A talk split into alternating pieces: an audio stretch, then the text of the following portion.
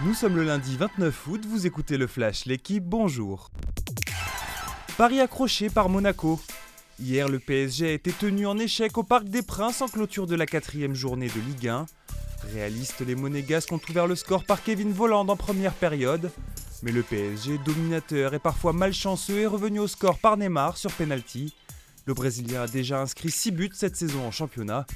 Le PSG de Christophe Galtier lâche ses premiers points en Ligue 1 mais reste leader à la différence de buts en compagnie de Marseille et Lens. Lyon remercie Moussa Dembélé.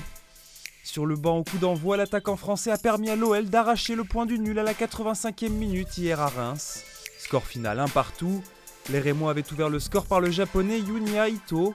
Lyon possède 7 points après 3 matchs disputés. Les Lyonnais comptent un match en retard à Lorient qu'ils disputeront le 7 septembre.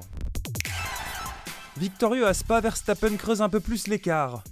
Hier, le néerlandais s'est imposé au Grand Prix de Belgique. Sa 9 victoire après seulement 14 courses cette saison.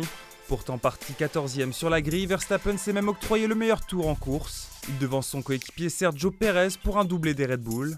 Les Français Esteban Ocon et Pierre Gasly terminent 7 et 9e.